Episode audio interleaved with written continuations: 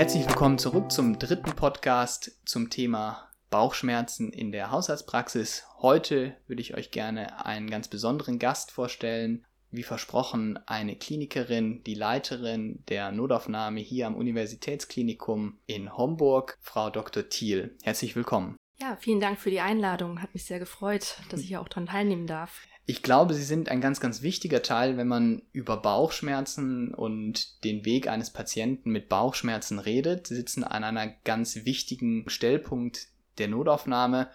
Wie sieht das bei Ihnen aus, wenn Sie selber Bauchschmerzen haben, gehen Sie zum Hausarzt oder in die Notaufnahme? Naja, ich muss sagen, ich habe eigentlich äußerst selten Bauchschmerzen. Äh, meistens therapiere ich die dann selbst, ja.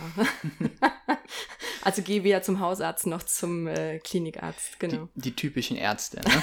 so ist es. genau. Wir haben im letzten Podcast darüber geredet, äh, was der Hausarzt in seiner Praxis machen kann und wie der mit Bauchschmerzen umgeht. Im zweiten Podcast ging es dann um die Red Flags, die der Hausarzt auf keinen Fall übersehen sollte bei seinem diagnostischen Vorgehen. Erzählen Sie doch mal, wie erfahren Sie vom Hausarzt von einem Patienten, der Ihnen geschickt wird? Ähm, ja, das ist ganz unterschiedlich. Also zum einen ruft der äh, Hausarzt uns direkt an, also verlangt ein Arzt an der Notaufnahme dann, um mit diesem darüber zu sprechen, äh, stellt den Patienten kurz vor, stellt seine Verdachtsdiagnose vor. Ich meine, der Hausarzt hat natürlich auch den Vorteil, dass er den Patienten länger kennt als wir und, und kann gegebenenfalls auch schon Probleme mit uns im Vorfeld besprechen, was sehr hilfreich ist. Dann wiederum gibt's Vorstellungen, da kriegt der Patient einfach eine Einweisung in die Hand gedrückt, kommt zu uns an die Notaufnahme und da hat man ähm, zum Teil sehr gute Informationen auf der Einweisung mit Verdachtsdiagnose, äh, Differentialdiagnose, falls im Vorfeld schon äh, Labor gelaufen ist, auch da entsprechend Ergebnisse oder klinische Befunde. Gibt aber auch den Patienten, der einfach so vorbeikommt. Also ohne Einweisung. Ohne Einweisung, genau. Das heißt, da haben Sie gar keine Informationen vom Hausarzt. Da habe ich überhaupt keine Informationen vom Hausarzt. Es mag sein, dass er vielleicht im Vorfeld sich schon beim Hausarzt vorgestellt hat oder einfach auch direkt zu uns kommt und uns als Hausarztersatz dann auch sieht. Das stelle ich mir dann sehr schwierig vor, weil dann müssen Sie ganz am Anfang anfangen. Genau, also ich habe dann überhaupt keine, häufig gar keine Vorbefunde dann zu den Patienten und äh, muss das eben alles erarbeiten. Was sind denn so typische Dokumente, die Sie vom Hausarzt mitbekommen? Sie hatten die, Überwei äh, die Einweisung angesprochen mit der Verdachtsdiagnose, das Labor und Vorbefunde und, und was interessiert Sie daran? Gut, uns interessiert natürlich schon, ähm, wenn es zu einer Krankenhauseinweisung kommt, ist es eine akute Einweisung, dann äh, oder ist es eher was, äh, was, äh, sag ich mal, im Verlauf dann auch weiter abgeklärt werden kann, wo man einen elektiven Termin vereinbaren kann. Da interessiert uns natürlich, gibt es da schon Vorbefunde, gibt es vielleicht schon eine Magenspiegelung, eine Darmspiegelung, gibt es da vielleicht schon Bildgebung, ist da was Besonderes Auffälliges gewesen, dass wir da entsprechend dann auch weiterarbeiten können, ne? wenn der Hausarzt, sag ich mal, seine Grenzen vielleicht dann auch erreicht hat oder sieht, nein, es muss unbedingt stationär weiter abgearbeitet werden. Jetzt arbeiten viele Hausärzte ja mit einem digitalen System, mit einer pa digitalen Patientenakte, mhm. die unsere Studenten dann in ihren Simulationsübungen auch vorgelegt bekommen. Hilft Ihnen das, diesen Ausdruck zu haben mit dem Therapieplan und den ganzen einzelnen Diagnosen? Das hilft uns schon, auf jeden Fall, weil man einfach dann auch Differentialdiagnosen nochmal überprüfen kann oder auch selbst dann bilden kann. Also da sind wir auf jeden Fall immer sehr, sehr dankbar, Befunde mitgegeben werden, gegebenenfalls, wenn auch äh, schon Bildgebung gelaufen ist, die CD mitgebracht wird, dass wir die einlesen können, dass wir die auch selber nochmal uns anschauen können und auch gegebenenfalls mit dem Radiologen nochmal neu besprechen können. Das ist ja ein ganz spannender und ganz wichtiger Punkt, was passiert, wenn der, wenn der Patient bei Ihnen in der, in der Notaufnahme angekommen ist führen Sie uns doch mal ein bisschen durch, wo geht der Patient lang? Der Patient kommt rein, muss sich an der Anmeldung anmelden. Was passiert dann? Genau, also der Patient kommt rein, meldet sich zunächst äh, an der Anmeldung an, gibt sein Krankenversichertenkärtchen ab und dann betritt er die Notaufnahme.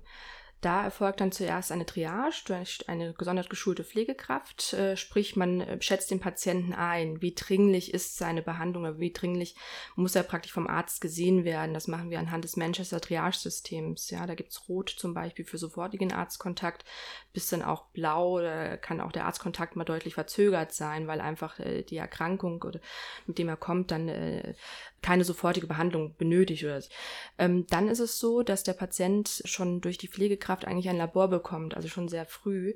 Und bei internistischen Patienten ist es auch so, dass die im Vorfeld auch schon ein EKG bekommen. Einfach, dass man auch differentialdiagnostisch dann einen Herzinfarkt dann zum Beispiel ausschließen kann. Ne? Also gerade wenn man beim Thema Bauchschmerzen sind, kann das natürlich schon immer eine wichtige Differentialdiagnose sein, ja, gerade bei Frauen oder älteren Patienten. Ganz, ganz wichtiger Punkt. Sie haben natürlich damit in der Notaufnahme diagnostische Möglichkeiten beim Erstkontakt mit dem Arzt, die weitaus äh, ausgeprägter sind als vielleicht in der Praxis. Sie haben bereits das EKG vorliegen, Sie haben bereits ein Labor wahrscheinlich auch schon relativ schnell. Genau, also die Ergebnisse kriegen wir meistens innerhalb von einer Stunde. Hm. Ja.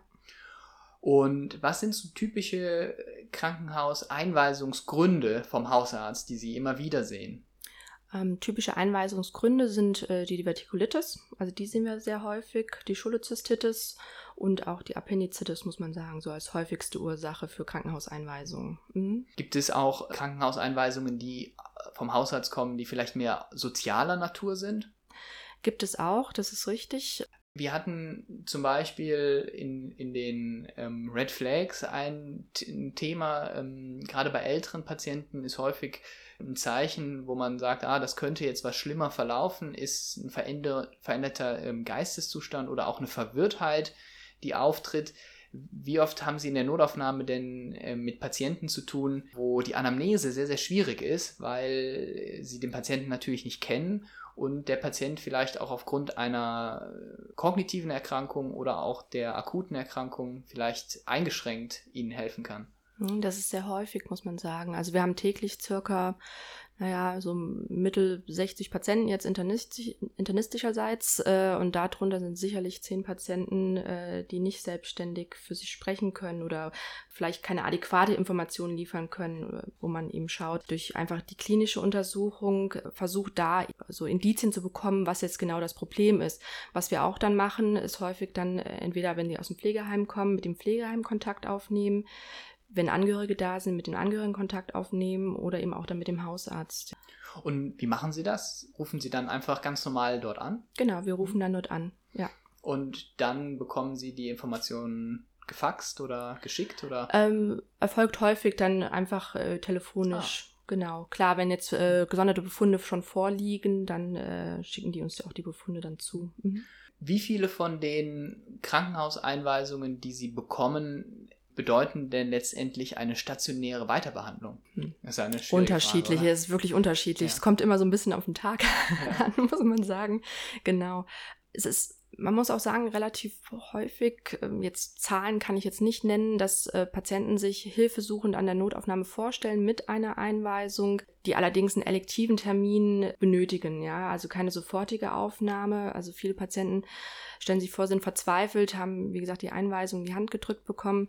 Das finde ich allerdings immer etwas unglücklich, weil äh, der Patient ja doch häufig dann auch äh, ne, eine ausgeprägtere Diagnostik benötigt, gegebenenfalls. Und da ist es sinnvoll, schon im Vorfeld einen Termin zu vereinbaren, einfach um Wartezeiten zu verkürzen und dass die Diagnostik auch schneller abläuft, dass man nicht äh, unnötig lang warten muss und dass man eben schneller dann auch zum therapeutischen Ergebnis kommt. Ja. Da sprechen Sie, glaube ich, einen ganz wichtigen Faktor an. Idealerweise, und so ist es ja leider nicht immer, aber in, einer, in einem idealen System hat der Hausarzt damit ja auch eine Wegweiserfunktion und sollte mit so einer Krankenhauseinweisung vorsichtig umgehen und sich überlegen, was danach passiert. Also was passiert mit dieser Krankenhauseinweisung und was macht der Folgearzt? Genau, nee, das ist schon auf jeden Fall äh, sehr, sehr wichtig, ja. Und ich finde es auch immer gut, nochmal dann auch Kontakt aufnehmen zu können, dass man auch nochmal genau bespricht, was man da vielleicht in der Situation dann auch macht, ja. Mhm. Was würden Sie jetzt einem neuen jungen Kollegen, der in die Praxis kommt und jetzt sozusagen in der Situation ist, diese Krankenhauseinweisungen auszufüllen, was wären so die Tipps, die Sie ihm geben würden, um genau sowas zu vermeiden, dass ein Patient verzweifelt in der Notaufnahme mit einer gegebenenfalls nicht gut ausgefüllten oder auch leeren Krankenhauseinweisungen mhm. auftaucht. Genau, also zum einen äh, die Einweisung, da ist es natürlich sinnvoll und wichtig, dass man äh, da zumindest eine Diagnose oder Verdachtsdiagnose draufstehen hat, gegebenenfalls auch eine Differentialdiagnose, falls natürlich schon Untersuchungen oder Befunde vorliegen, dass man da vielleicht kurz was draufschreibt dazu. Es bringt uns überhaupt nichts, sage ich mal, wenn da jetzt wirklich die Palette von Kopf bis Fuß draufsteht. Das hatten wir leider auch schon. Das ist dann wie kompletter Neustart für uns dann auch. Ne? Sinnvoll ist natürlich schon. Und ähm, wenn der Kollege, der Einweisende auch dann Befunde mitgibt, äh, schriftlich oder in Bildform, je nachdem, dass wir eben auch daran arbeiten können. Hilft Ihnen, hilft Ihnen das, wenn der Kollege aus der Praxis bei Ihnen anruft? Schätzen Sie das? Ja, das schätzen wir auf jeden Fall. Das hilft uns weiter. Also ein persönliches Gespräch nochmal via Telefon ist sicherlich sehr hilfreich dann auch, ja. Lassen wir uns das einmal zusammen zusammenfassen, was wir jetzt besprochen haben. Patienten, die Sie in der Notaufnahme sehen, die eine Krankenhauseinweisung bekommen, sind in der Regel immer wiederkehrende Krankheitsbilder, die zum Beispiel bei einer Sigma-Divertikulitis oder bei einer Appendizitis klinisch nicht zu behandeln sind und deshalb natürlich ins Krankenhaus eingewiesen werden. Sie haben den großen Vorteil, dass Sie in schnellerer Zeit Diagnostik auch in der Notaufnahme organisieren können. Damit haben Sie die Möglichkeit, die Erkrankung deutlich besser einzuordnen, auch weil das bei ihnen sehr standardisiert abläuft, wenn ich es richtig verstanden mhm. habe. Ne? Und was ihnen unglaublich viel hilft, ist diese Kommunikation, also mhm. ein, ein vernünftiger Austausch zwischen ambulantem und stationären Bereich. Dazu interessiert sie insbesondere warum der Patient jetzt in der Notaufnahme angekommen ist. Für sie wichtig sind die Vorerkrankungen, die der mhm. Patient hat, ja. um auch abwendbar schlimmere Verläufe vielleicht schneller erkennen zu können. Die Vormedikation, also welche Medikamente der Patient nimmt.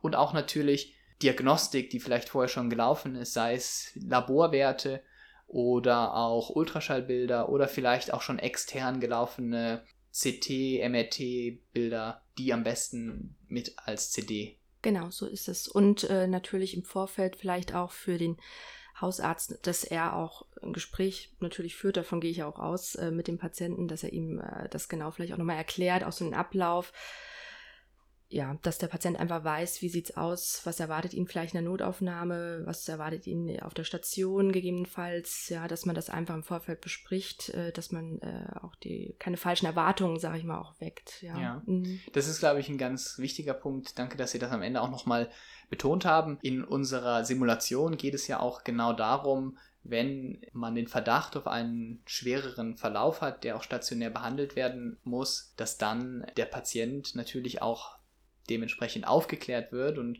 dem Patient klar ist, warum er jetzt in die Klinik muss. Mhm. Ja. ja. Gut, vielen Dank. Ich glaube, wir haben einen ganz, ganz wichtigen, wichtigen Eindruck gewonnen, wie es mit schwereren Verläufen in der Klinik weitergeht. Und äh, ich bedanke mich insbesondere bei Ihnen, Frau Dr. Thiel, weil Sie haben natürlich jetzt sind Sie für uns aus der Notaufnahme rausgekommen, um äh, mit uns diesen Podcast aufzunehmen. Vielen, vielen Dank. Ja, vielen Dank.